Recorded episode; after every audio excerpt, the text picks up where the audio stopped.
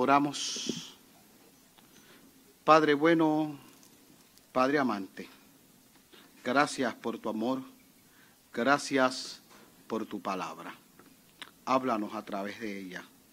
Quita de nosotros todo lo que se interponga entre tú y lo que tú esperas que nosotros hagamos. Danos oídos prestos a escucharte cuando en Cristo Jesús te lo pedimos. Amén y amén.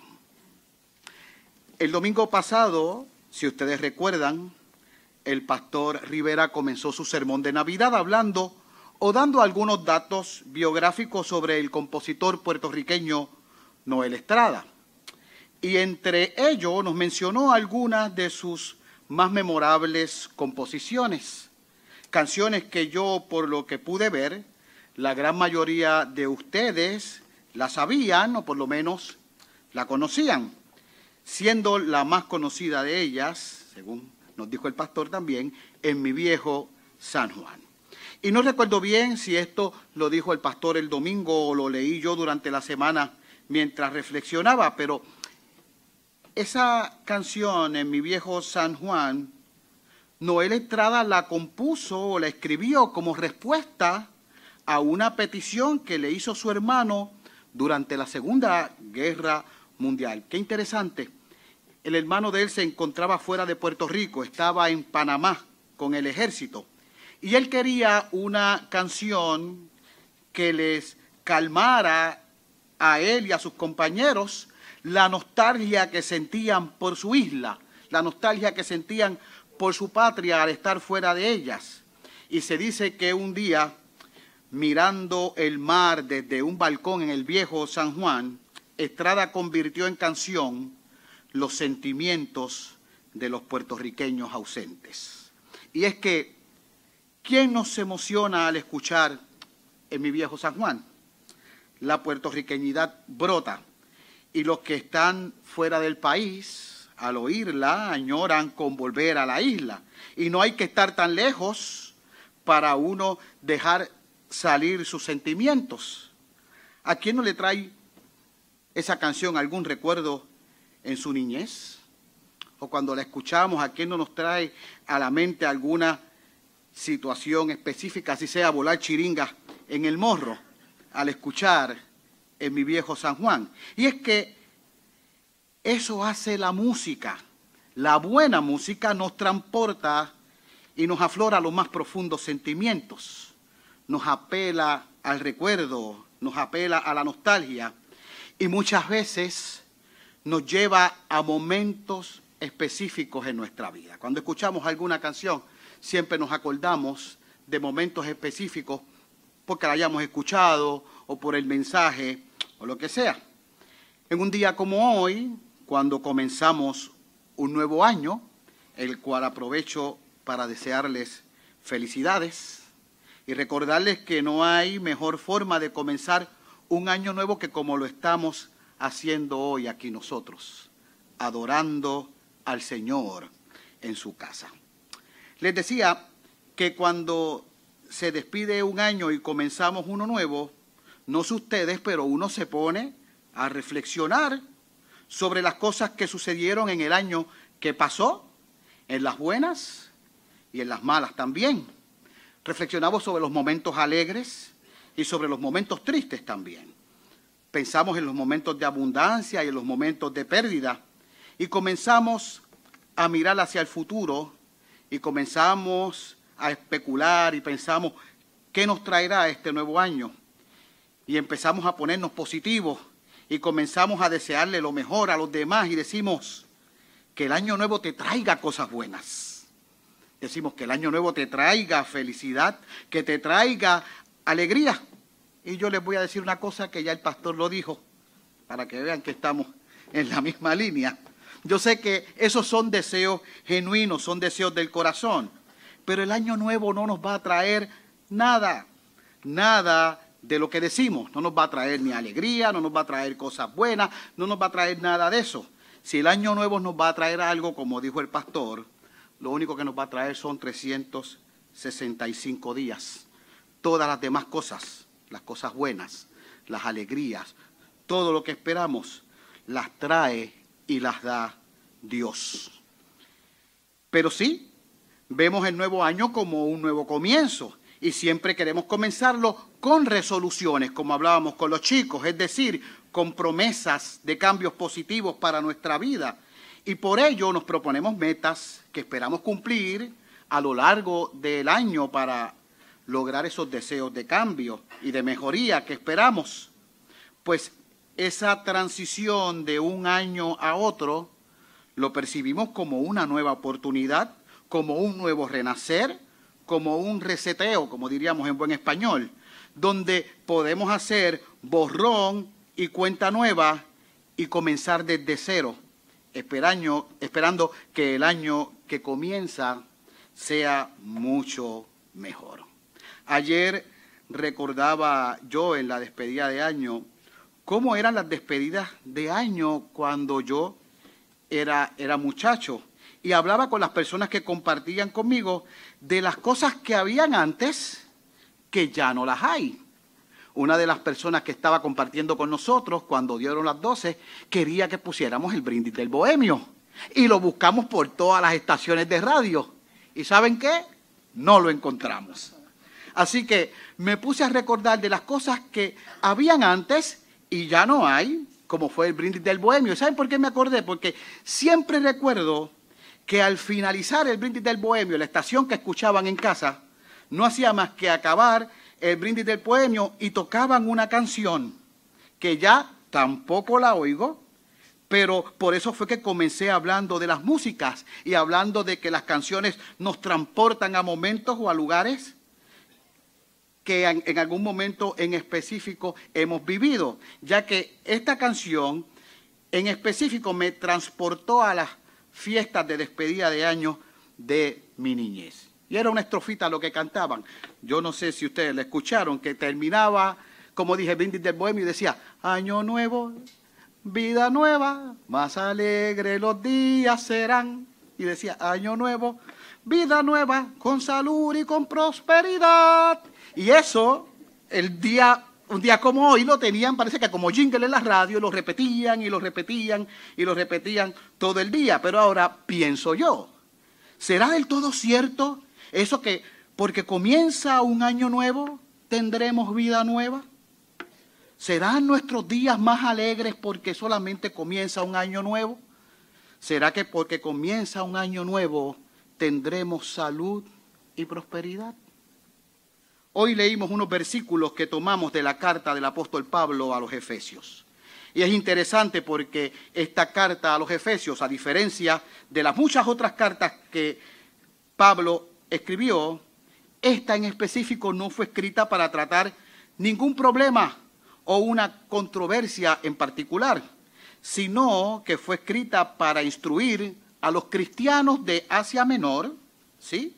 Dije Asia Menor, no dije los cristianos solos de Éfeso, ya que dicen los estudiosos que esta carta, por su estilo y por otras tantas cosas, eh, se considera una carta circular, es decir, que fue escrita para que fuera leída en varias iglesias, primero en unas y luego en otras, incluyendo la iglesia de Éfeso, pues Éfeso era una de las ciudades principales de aquella época. Pues según los estudiosos Éfeso era la capital de la provincia romana y por consiguiente era de esperar que una carta como esa fuera primero allí y luego a las demás iglesias hasta llegar a nosotros hoy. Y en esta carta se nos habla acerca de los privilegios y las responsabilidades. Pastor Pérez también se me adelantó, lo dijo ahorita, de los privilegios y las responsabilidades. Y ojo, dije privilegios y responsabilidades. Vienen juntas. Cada privilegio conlleva una gran responsabilidad. Es como la, la, frase famosa en estas películas de Spider-Man. En todas las películas de Spider-Man hemos escuchado esa, esa frase. Un gran poder, es decir, un gran privilegio conlleva una gran responsabilidad. Y la carta nos instruye acerca de los privilegios y las responsabilidades de los que formamos parte de la iglesia, de cómo todos sabemos es la iglesia el cuerpo de Cristo, de quien Jesús, de quien Cristo es la cabeza. Y ese cuerpo está compuesto por toda clase de personas, judíos y gentiles. Hoy día compuesto de personas de diferentes nacionalidades, puertorriqueños, americanos, chinos, etcétera, etcétera. Y todos los que componemos el cuerpo, la iglesia, en Cristo somos uno. Como dice la canción, somos uno. Hoy vamos a hablar de canciones. En Cristo somos uno, somos uno en el cuerpo de Cristo. Pablo nos hace alusión a que la iglesia es una nueva comunidad comprada por Cristo para llevar a cabo los propósitos de Dios en este mundo. Ese es el tema de Efesios, un tema que está vigente para nosotros hoy. Por lo tanto, la iglesia debe tener ciertas responsabilidades y responsabilidades importantes. ¿Sabe usted que proclamar a Cristo nos toca a nosotros? ¿Nos toca a la iglesia? Si esperamos que el mundo lo haga, el mundo no lo va a hacer. El mundo alejado de Dios, el mundo en rebeldía contra Dios, no lo va a hacer. Así que no espere que el mundo anuncie a Cristo. Por el contrario, el mundo va a hacer lo que está haciendo y ha hecho hasta ahora, y de eso hemos hablado en tantos días. En ejemplo, la Navidad, cómo ha cambiado, cómo han comercializado, cómo han hecho tantas cosas, y hemos sacado el verdadero significado de la Navidad. Eso es una responsabilidad nuestra, eso nos toca a nosotros. Y como iglesia debemos glorificar a Dios. La iglesia, según Pablo, la presenta como una nueva humanidad. Por lo tanto, si somos de la iglesia, si somos del cuerpo de Cristo, del cual Él es la cabeza, pues el cuerpo también debería ser como Él es. Debemos desear lo que Él desea, debemos comportarnos como Él se comporta. En otras palabras, debemos tener una conducta digna de un miembro del cuerpo de Cristo.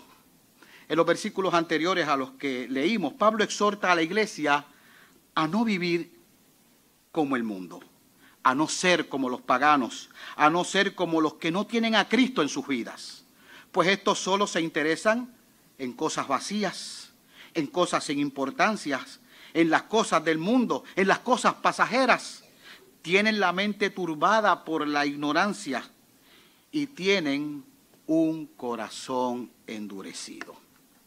Y cuando se refiere a esto, a un corazón endurecido, está diciendo que tiene un, corazón de piedra. Pero hace referencia no a cualquier piedra, sino a una piedra más dura que el mármol.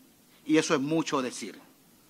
El corazón de los no cristianos, el, corazón, del mundo se, se había puesto y se ha puesto tan duro que hasta perdió sensación. Eso es lo, profundo y lo peligroso de esto, de lo que está hablando Pablo. Pablo nos dice que la vida pagana se había endurecido tanto que había perdido toda sensibilidad, a tal punto que ya no ven el pecado con horror, a tal punto que ven el pecado, no lo ven ni con remordimientos, tienen el corazón tan duro que pueden hacer las cosas más vergonzosas y no sentir ninguna vergüenza se les ha nublado por completo la conciencia y están tan envueltos en sus deseos que no les importan los demás, ni el daño que les puedan eh, causar a los otros con tal de satisfacer sus propios deseos. Y siempre van a querer más y más, y van a querer saciarse más y más con cosas que sabemos que realmente no satisfacen. Y como no les importa, se van a seguir hundiendo y hundiendo y se van a hundir más y más en su pecado. Con el corazón endurecido, eso es como la droga, ¿verdad? Van a querer más y más y lo que van a, a seguir hundiéndose más y más. Eso lo vemos hoy día en las personas que no tienen a Cristo. Es por lo que Pablo exhorta a los conversos a que rompan definitivamente con esa clase de vida. Y eso es un proceso y en muchas ocasiones un proceso duro. Pues muchas veces decimos ser ciudadanos del nuevo reino pero seguimos usando la moda antigua. Se cuenta de una historia de un hombre que siempre estaba en un parque. Siempre estaba sentado mirando a quien pasaba y a quien no pasaba. Y le llamaba la atención un hombre que le pasaba por el frente, pero con una pesadez y que caminaba todo encorvado y se veía que el hombre lloraba y sufría y lo veía pasando por ahí un día, dos días, una semana, todos los días y todos los días con la misma cosa. Pesaroso, cansado, lloroso. Y un día no aguanta más y le dice, le voy a preguntar al hombre qué es lo que le pasa. Y un día se atreve y cuando ve al hombre pasar le dice, caballero, párese un momento. Yo lo veo todos los días con esa pesadez, con ese cansancio, lo veo con, con, con esa, sufriendo tanto y hasta llorando. ¿Qué le pasa? Tiene un gran problema. Y él le dice, déjeme decirle, son mis zapatos. ¿De verdad? Si es que tengo estos zapatos de tanto y tanto tiempo, que son ocho y medio, ya, voy, ya yo voy por diez. Y el hombre le dice, pero señor, pero ¿por qué hace eso? Vamos a comprarle unos zapatos nuevos. Él dice, no, no, no, no te preocupes, no te preocupes, que yo sigo así. Pero señor, óigame, cámbiese los zapatos. No, no, no, tranquilo, es que usted no entiende. Y él le dice, pues, ¿qué pasó? Explíqueme. Le dice, pues que, que si yo le cuento cómo es mi vida, mi vida está tan mala, mi vida me ha dado tanto problema, a mí me despidieron del trabajo. Dice, mi esposa, mi esposa ya ni me quiere, mi esposa ya ni me, ni me hace caricia. Mis hijos, muchachos, el hijo mío está perdido en el vicio y la hija no quiere estudiar. Hasta el perro en la casa no me quiere. Y él dice, pero es que yo no veo con ello la, la, la, lo que tiene que ver eso con los zapatos. Y él le dice, le voy a explicar que yo camino con estos zapatos todos los días y con esa vida que tengo. El único momento de felicidad es cuando llego a casa y me los quito. El hombre quería tener felicidad, pero se aferraba a lo viejo. Aun cuando somos nuevas criaturas en Cristo, aun cuando sabemos que las cosas viejas pasaron y que solo por el sacrificio de Cristo hemos muerto a la vieja criatura y somos libres de pecado y condenación, sabemos que hay un conflicto para el creyente entre la antigua manera de vivir y la nueva vida que tiene en Cristo. Por eso Pablo sugiere tres cosas para hacer. Las leímos en estos versículos. En primer lugar, nos dice despojarse del viejo hombre. Es decir, despojarse de la vieja forma de vida. Ese despojarse comienza cuando le rendimos nuestra vida a Cristo. Ese despojarse comienza con la regeneración. Pero esto debe continuar diariamente, pues siempre se, siempre se tendrá esa lucha con el pecado hasta el día que estemos en la presencia del Señor. Ese es el proceso de santificación. No es de un día para otro, es un proceso. Por eso esa lucha debe ser constante.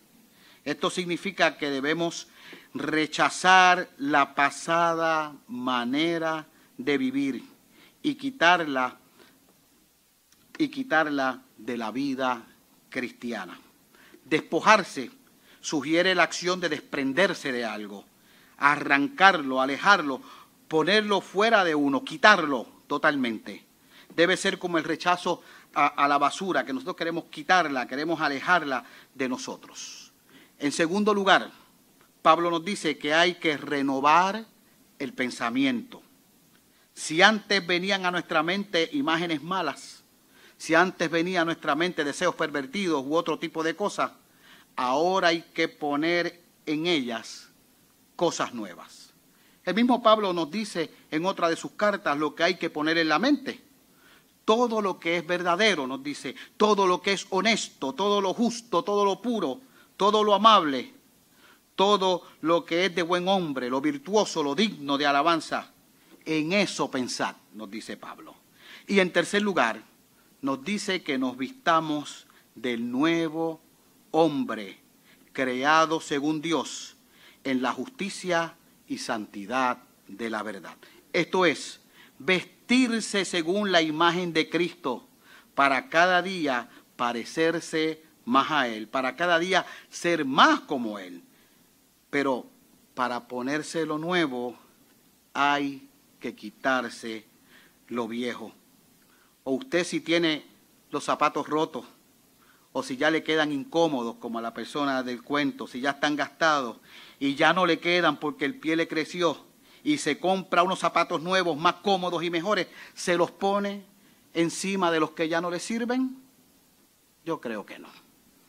Una ilustración útil para esto es pensar en un prisionero que ha sido liberado de prisión, pero que aún usa su antigua ropa de reo y actúa como prisionero no como un hombre libre. Este exprisionero necesita quitarse la ropa de reo y ponerse la ropa de hombre libre. El prisionero necesita adoptar un nuevo estilo de vida y dejar atrás su vida de reo, el acto de quitarse las ropas viejas y ponerse ropas nuevas conlleva una nueva manera de pensar, conlleva nuevas actitudes, conlleva un nuevo estilo de vida, conlleva ser un hombre nuevo, una persona nueva. Y ese nuevo hombre es solo por la obra de Dios, solo por la obra de un Dios verdadero, justo y santo. El nuevo hombre es el resultado de la obra creadora de Dios el nuevo hombre no nace por uno mismo. Si antes era de una forma y si ahora es de otra, es gracias al Espíritu Santo. Solo por Él el creyente tiene la capacidad de adoptar un nuevo estilo de vida, puede ser dominado y puede vivir en obediencia. El viejo y nuevo hombre no hace alusión a dos personas diferentes, sino a dos maneras diferentes de pensar y comportarse. Hace alusión a dos estilos de vida diferentes. El viejo hombre actúa en desobediencia y rebelión a Dios, mientras que el nuevo hombre anda en obediencia a Dios y a su palabra, gracias al poder del Espíritu Santo que opera en él. Se cuenta que la princesa Margarita, cuando era jovencita, estaba sentada junto a su mamá, la reina Isabel, durante su primera presentación al público inglés. Ella tenía que ir al micrófono y decir unas palabras a los dignatarios que estaban reunidos. Cuando se va a parar, su mamá se inclina hacia ella y le dice, Margarita, tú eres una princesa, camina como tal. Si queremos hacer una resolución de año nuevo, si queremos hacer una resolución, pero una verdadera, una que se cumpla y una que dure para siempre, podemos retomarla hoy, como dice Pablo, en cuanto a la pasada manera de vivir, despojaos del viejo hombre que está vaciado conforme a los deseos engañosos, y renovaos en el espíritu de vuestra mente, y vestidos del nuevo hombre creado según Dios en la justicia y la santidad de la verdad. Recordando que si tienes una vida nueva, más alegres tus días serán. Si tienes una vida nueva, con salud y con prosperidad, no es porque haya venido un año nuevo, sino porque quien llegó a tu vida fue el Espíritu Santo de Dios y te transformó y te dio nueva vida para creer y descansar en el sacrificio único y perfecto de Cristo. La mesa nos recuerda esa obra salvífica por la cual hemos podido despojarnos del viejo hombre y vestirnos de nuevo. Participemos de ella con reverencia y con fervor. Amén. Padre bueno, Padre amante, te damos gracias por un año que acaba de comenzar. Ayúdanos, Señor, a ser más como tú. Quita de nosotros todo lo viejo, todo lo que te desagrade, todo lo que no vaya como debe ser alguien que pertenece al cuerpo de Cristo. Y vístenos de esa nueva criatura que te honre, te glorifique y te presente al mundo. Cuando en Cristo Jesús lo pedimos. Amén y amén.